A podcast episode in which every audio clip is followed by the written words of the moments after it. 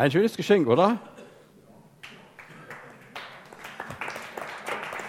Also, es soll ja Leute geben, die Schwierigkeiten damit haben, beschenkt zu werden. Aber dazu gehören wir ja ganz offensichtlich nicht. Und das ist schön. Mir ging es gerade eben auch so bei euren Liedern. Da war doch das ein oder andere auch für mich persönlich dabei, was mich beschenkt hat. Und das ist was Schönes, wenn wir was geschenkt bekommen. Manche, die tun das ein bisschen ab und sagen, da nicht für. Aber ich finde, man kann dankbar sein, dass es Menschen gibt, die aufmerksam sind und dass es Gott gibt, der uns sieht und wirklich aufmerksam ist mit uns. Aber Geschenke bekommen, das, da gibt es den einen oder anderen Haken dabei. Was ist denn zum Beispiel, wenn uns ein Geschenk nicht gefällt? Sagen wir das? Also Kinder tun das ganz gern, ja, da merkt man das sofort so. Hmm. Aber wir halten es dann doch lieber mit dem Sprichwort, einem geschenkten Gaul schaut man nicht ins Maul. Vielen Dank Vielleicht ist das ganz anders geworden, als wir es erwartet haben. Haben wir es anders bekommen, mehr oder weniger. Wir können vielleicht gar nichts damit anfangen. dann stellen wir uns diese Frage, was soll ich damit anfangen? Ich habe mal von Leuten gehört, die haben einen Raum, so eine Speisekammer oder was, da kommen dann die ganzen Geschenke rein. Und wenn dann der Besuch wiederkommt, dann holt man sie schnell raus und stellt sie irgendwo hin und tut sie dann wieder weg.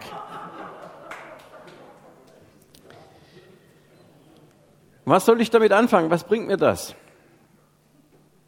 Pfingsten. Wir starten heute mit einer dreiteiligen Reihe zu diesem Thema Pfingsten, ein Geschenk.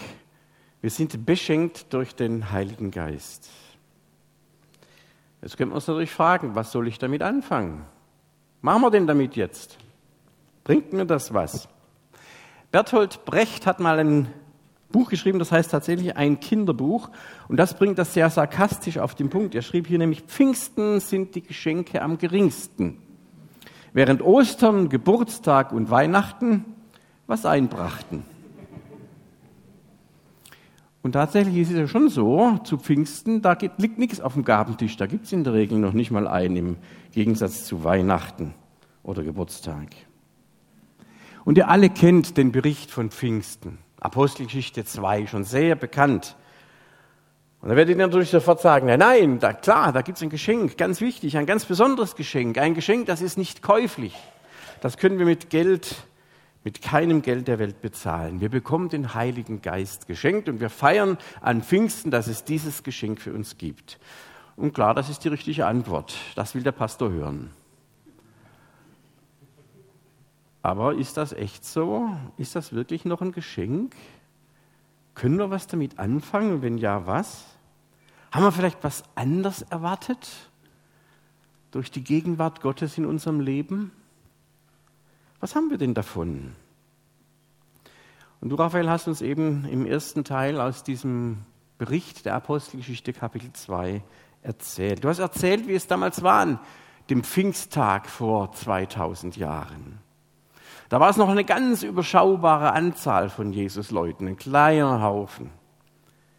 Und die hatten ein ganz besonderes Erlebnis. Die waren da mitten in Jerusalem zusammen und da ist dann die Rede von einem starken Wind, von einem Rauschen, von etwas wie züngelnden Flammen. Das lesen wir da. Und dann lesen wir weiter, dass Petrus, der ja ein einfacher Fischer war, und ich weiß nicht, ob man sich mit Fischen so groß unterhalten kann, wie sprachmächtig zu einem Mann war. Dieser Mann hält eine fantastische Rede vor Tausenden von Leuten mitten auf dem Platz in Jerusalem. Und dann lesen wir hier von Bekehrungen, von Begeisterung im wahrsten Sinne des Wortes. Und schließlich begeistern sich an diesem Tag so viele Menschen für ein Leben mit Gott. Wir können getrost vom Geburtstag der Kirche sprechen. Da hat das Ganze angefangen. Und das Ding läuft jetzt schon seit über 2000 Jahren. Manchmal muss ich dran denken, wenn ich irgendwie so eine Werbung sehe, so eine Bäckerei oder eine Kaffeerösterei, established since 1978. Da denke ich mir so, pff, ja, da kannst du echt. Obwohl heutzutage ne, bist du ja schon froh, wenn dein Laden länger als zehn Jahre überlebt.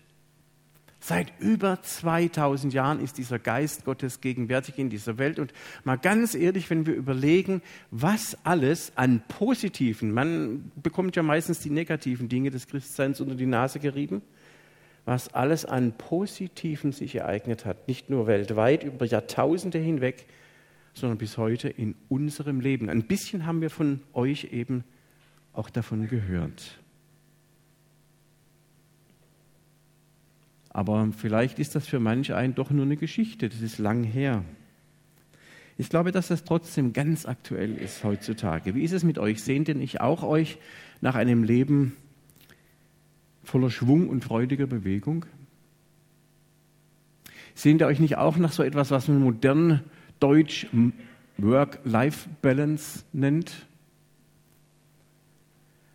Ein tiefes Zuhause sein als der, der man ist, wo man ist, mit der Arbeit, dem Studium, was auch immer, womit man so beschäftigt ist, Work-Life-Balance, Friede mit sich selbst, Friede mit anderen Leuten, Harmonie mit der Natur und schlussendlich auch eine lebendige, tiefe und echte Beziehung zu diesem Gott, von dem wir auch hier immer wieder reden oder in euren Kreisen. Erfülltes und sinnvolles Leben, das wir nicht kaufen und mit keinem Geld der Welt bezahlen können. Heute reden wir von einem Geschenk. Und ihr merkt, wie aktuell dieses Geschenk zu Pfingsten jetzt immer noch ist. Und wie nötig brauchen wir diesen Geist Gottes, diese Kraft, diesen Trost, diese Hilfe, diese Begeisterung, dieses Wind unter den Flügeln haben. Nein, zu Pfingsten sind die Geschenke keineswegs am geringsten. Und deswegen werden wir uns heute und den nächsten beiden Sonntagen etwas detaillierter mit dieser Thematik beschäftigen. Darf ich es mal so sagen, wir schauen dem Gaul sozusagen ins Maul. Aber heute mal ein paar ganz grundsätzliche Gedanken dazu. Und ihr solltet euch ruhig den ganzen Text zu Hause nochmal anschauen. Ich werde nicht müde, das zu sagen. Glaubt mir nicht alles, was ich von hier vorne erzähle. Überzeugt euch selbst, Apostelgeschichte 2, lest nach. Da steckt so viel mehr drin, als wir in den nächsten paar Minuten miteinander teilen können. Und auch an den nächsten beiden Sonntagen sage ich schon mal dazu. Was bringt uns also Pfingsten? Na, ein erstes würde ich mal sagen, äußere Freiheit für alle. Ganz profan ein langes, freies Wochenende. Ist das nicht klasse? Dass ihr hier seid, finde ich auch klasse natürlich, aber viele, viele, viele sind unterwegs über Pfingsten. Und ich finde das prima. Unser Leben ist anstrengend genug, da kann es nur richtig und gut sein, mal ein bisschen auszuspannen, einen Ortswechsel, eine Luftveränderung vorzunehmen. Es müssen ja nicht gleich Opa, Oma, Gäsebrot, die Verwandten oder wer sein. Manche, die gehen wandern, andere machen andere schöne Dinge ans Meer, auf eine tolle Insel. Einige von uns werden jetzt auch wieder unterwegs sein und sind es auch. Und dabei mache ich trotzdem eine interessante Beobachtung. Jedes normale Wochenende und speziell auch jetzt Pfingstwochenende beruhen doch auf christlichen Werten, oder? Wochenende gibt es deswegen, weil es Sonntag gibt. Und Sonntag gibt es deswegen, weil die Christen gesagt haben, wir machen das, was Gott gesagt hat, nämlich an sechs Tagen sollst du arbeiten und am siebten sollst du ruhen. Und Gott sagt, du brauchst diese Work-Life-Balance. Du brauchst diese Möglichkeit, mir zu begegnen, damit ich dich beschenken kann. Ich weiß doch, wie das ist, wenn du jeden Tag deine Furchen auf dem Acker ziehst oder was weiß ich, irgendwo hinten Plus und Null und Eins eingibst. Da denkst du nicht an mich, da hast du so viel zu tun. Das fängt im Kindergarten an. Die ganze Planung, dann sind die Kinder da, die Schüler bei den Lehrern, egal was wir tun, wir sind so eingebunden. Deswegen sagt Gott, einen einzigen Tag in der Woche, den schenke ich euch, damit ihr mir begegnen könnt, damit ihr wieder Wind unter die Flügel bekommt. Und deswegen gibt es freie Wochenenden. Irgendwann, ich kann mich erinnern, ich war am Anfang meines Lebens noch am Samstag in der Schule. Viele von euch auch, oder? Das ist nicht so ewig her. Also so alt bin ich jetzt noch nicht. Ne? Da waren wir jeden Samstag in der Schule. Freies Wochenende. Aber angefangen hat das damit, dass Christen das befolgt haben, was Gott ihnen gesagt hat. Einen Tag in der Woche habt ihr Zeit, habt ihr frei, habt ihr Muße. Die freien Tage, die nehmen wir allgemein sehr gern in Anspruch. Den christlichen Grund dafür eher nicht. Aber das bringt mich zu einer persönlicheren Frage. Ein zweites, was wir von diesen, dieser äußeren Freiheit haben, die Gott uns schenkt, nämlich eine innere Freiheit. Und da ist jetzt die Frage, was haben wir, was haben wir als Menschen, die wir jetzt heute Morgen hier sitzen oder zuschauen, was haben wir, die wir Jesus nachfolgen, davon, dass es das gibt? Wir brauchen als Menschen diese Zeit der Entspannung. Wir brauchen Muße, um neue Kraft zu sammeln. Der Philosoph Josef Pieper hat es mal in seinem Büchlein Muße und Kult folgendermaßen formuliert. Muße ist eines der Fundamente der abendländischen Kultur. Da haben wir das wieder mit diesen freien Wochenenden. Das süße Nichtstun, dolce far niente. Das Gegenteil von Muße ist Geschäftigkeit. Bereits Aristoteles war der Überzeugung, dass Muße der Angelpunkt ist, um den sich alles dreht. Und gerade für Christen heißt das doch im Klartext, ich bin nicht für die Arbeit da, sondern die Arbeit ist für mich da. Die Arbeit ist für meinen Lebensunterhalt, für das Einbringen und Entwickeln meiner Gaben. Gott hat uns doch begabt und hat gesagt, ihr dürft was gestalten, bearbeitet, bebaut die Erde. Seid kreativ, seid schöpferisch, arbeitet etwas Sinnvolles. Aber diese Arbeit ist nicht das, was uns persönlich ausmacht. Wir sind um der Muße willen da. Und Muße könnte ich so formulieren, dass es eben gerade nicht Faulheit ist. Wie viele von uns müssen immer geschäftig sein, weil sie es sich nicht leisten können, dass man denkt, Kerle, die hängt da nur faul rum. Und wie viele von uns definieren sich damit, dass sie einen maximal vollen Terminkalender haben? Oder wenn wir uns miteinander unterhalten, dann sprechen wir immer, was wir alles zu tun haben. Gibt uns das nicht eine große Bedeutung, eine große Wichtigkeit? Wer von euch würde mal zugeben, sagen, wisst ihr was, ich habe heute eigentlich nichts mehr vor. Könnten mal in die Stadt gehen, trinken wir mal ein Käffchen, ne? Füße hochlegen, Gott einen guten Mann sein lassen. Das kommt nicht so gut. Oder wer traut sich das? Muße bedeutet nicht Faulheit, sondern die europäische Tradition sagt Vita contemplativa dazu. Das heißt, ein kontemplatives Leben führen. Davon wird dauernd gesprochen. Da gibt es ganz tolle Angebote, die meistens viel Geld kosten. Kontemplatives Leben führen heißt, ich komme zur Ruhe, um das Gute, um das Schöne im Leben zu erleben, zu erfahren, das Gott mir geschenkt hat. Muse will mich empfänglich machen für die Gegenwart Gottes in meinem Leben. Und wenn ich immer nur, wie die Schweizer sagen, vor mich hinkrampfe, arbeite, arbeite, arbeite, komme ich nicht zur Muse und komme ich nicht dazu wahrzunehmen, wie großzügig Gott zu mir ist. Das ist er nämlich wirklich. Ich merke es bloß meistens nicht. Ich spreche es tatsächlich von mir. Wenn Gott mich im Innersten berührt, und es gab eine Zeile in einem eurer Lieder, da hat es mich erwischt, hat Gott mich im Inneren berührt. Da hat bei mir Klack gemacht heute Morgen. Da haben sich bei mir ein paar Prioritäten wieder neu sortiert. Die kamen wieder so richtig zusammen. Das ist in so einem ganz kleinen Moment geschehen. Aber ich bin ja auch hier und habe Muße im Gottesdienst, oder nicht?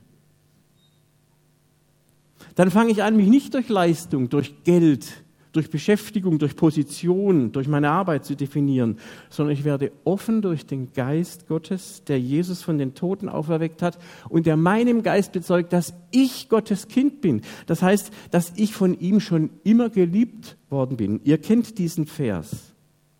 Alle, die sich von seinem Geist führen lassen, sind Kinder Gottes. Und derselbe Geist bestätigt unserem Geist, dass wir Kinder Gottes sind. Römer 8.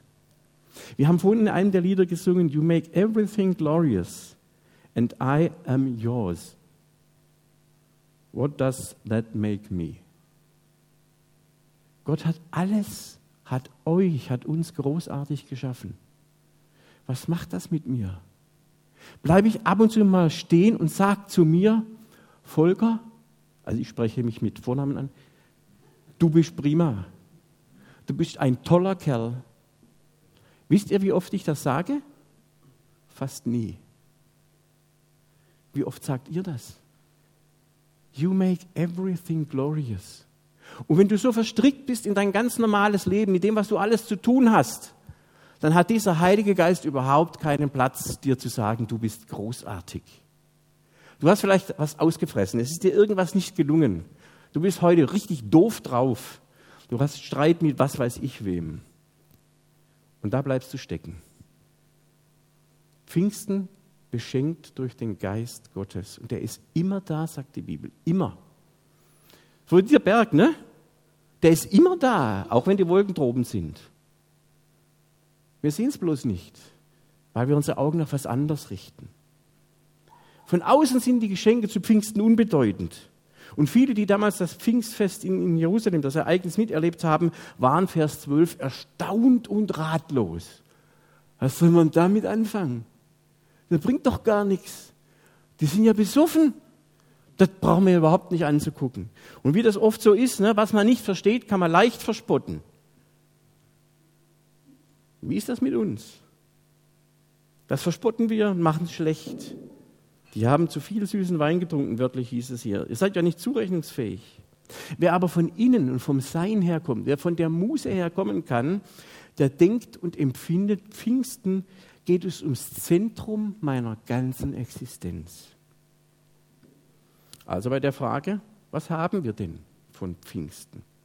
Petrus hat das dieser großen Menge von lauter, von, die um ihn rum waren, mit lauter Stimme so erläutert. Ihr Leute von Judäa, Bewohner von Jerusalem, lasst euch erklären, was hier vorgeht und hört mir gut zu. Diese Leute hier sind nicht betrunken, wie ihr meint. Es ist ja erst die dritte Stunde des Tages. Für uns Mitteleuropäer Zeit 9 Uhr vormittags. Nein, was hier geschieht, hat der Prophet Joel vorgesagt, vorhergesagt. Gott spricht, das wird in den letzten Tagen geschehen. Ich werde meinen Geist über alle Menschen ausgießen, über alle, die mir dienen, Männer und Frauen, werde ich in diesen Tagen meinen Geist ausgießen. Ihr Leute von Israel, hört diese Worte. Es geht um Jesus, den Nazoräer.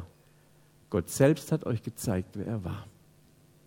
Und wir kennen diesen Ausspruch, den Jesus, dieser Nazoräer, gemacht hat. Einmal im Johannesevangelium ist es aufgezeichnet. Ich bin der Weg, ich bin die Wahrheit und ich bin auch das Leben. Und es gibt zum Vater keinen anderen Weg als nur den über mich. Und wisst ihr, weil Gott dieser drei eine ist, Vater, Sohn und Geist, gibt es keinen anderen Weg zu Jesus Christus als durch den Heiligen Geist. Wir können Jesus nicht als Herrn anerkennen, wenn dieser Geist uns das nicht eingibt. Und wir können zu Gott auch nur kommen, wenn wir über Jesus zu Gott kommen. Merkt ihr, wie das zusammenhängt, was das für ein Geschenk ist? Hätten wir den Geist nicht, wäre Gott für uns nicht existent, nicht erfahrbar, nicht erkennbar. Wir wüssten nichts über ihn. Wie viele Leute lesen die Bibel, die über Gott schreibt und verstehen nur Bahnhof? Was wird mit der Bibel alles angestellt, wenn du den Heiligen Geist nicht hast? Klammer auf, was wir mit dem Heiligen Geist trotzdem mit der Bibel alles anstellen, ist nochmal eine andere Frage. Bleiben wir aber mal beim Grundsätzlichen. Und dann ist mir noch aufgefallen, bei meinen Forschungen über diesen Text in der hebräischen Bibel ist der Geist, nämlich dieses Wort Ruach, was ihr bestimmt auch schon gehört habt, ich habe das ganz vergessen, wusste ich nicht mehr, der ist weiblich, das heißt die Geist. Ist das nicht schön? Die Geist, das ist die Liebe Gottes, die ausgegossen ist in unser Herz. Hätten wir das nicht, wie arm wären wir dran. Und unser Herz ist der verborgene Ort der Begegnung mit dem Heiligen Geist. Auch die Begegnung mit dem verborgenen Gott. Und genau hier wird der Heilige Geist zur sprudelnden Quelle, aus deren Wasser wir ewiges und unvergängliches Leben bekommen. Ich will da mal einen Vergleich wagen, ganz profan. Ihr kennt doch bestimmt diese Putzschwämme, die in so eine Plastikfolie eingewickelt sind und ganz flach und platt sind, oder? Ne? Und das ist äußerlich betrachtet, ne, Teil 1 der Frage vorhin, äußerlich betrachtet ist das ja sehr vorteilhaft, weil dann kannst du ganz viele Putzschwämme in den Karton packen, den du dann auf den Post- oder Schiffs- oder sonst irgendwo Weg zum Handel schickst. Du kannst also viel mehr Schwämme verkaufen mit weniger Platz. Ist also vorteilhaft. Bloß mit so einem Schwamm kann kein Mensch was anfangen. Wenn wir den jetzt auspacken und ins Wasser werfen, dann geht der so hoch. Ne? Und damit wird aus diesem verklemmten, gepressten Etwas ein Gegenstand, der für das, wofür er geschaffen worden ist, gemacht worden ist, wirklich geeignet ist. Er entfaltet sich zu seiner eigentlichen Größe. Und das ist für mich ein Bild für diese zweite Frage, die der Petrus beantwortet. Unter dem Wirken des Heiligen Geistes öffnen wir Menschen uns, kommen heraus aus all dem, was uns zusammenpresst, was uns irgendwie vorteilhaft in Form bringen will. damit wir möglichst effizient durch dieses Leben laufen und mit uns viel Kohle gemacht werden kann. Wir atmen auf und lassen Luft hinein. Die Quelle des Geistes Gottes beatmet uns, belebt uns. Die Liebe Gottes, Ruach, fängt an, uns zu füllen. Und dann werden wir von äußerer Bedürfnisbefriedigung unabhängiger. Und dann können wir aus einem Leben leben, das eben nicht mehr aus dem Ich und aus dem Selbst gespeist wird, sondern durch den Heiligen Geist.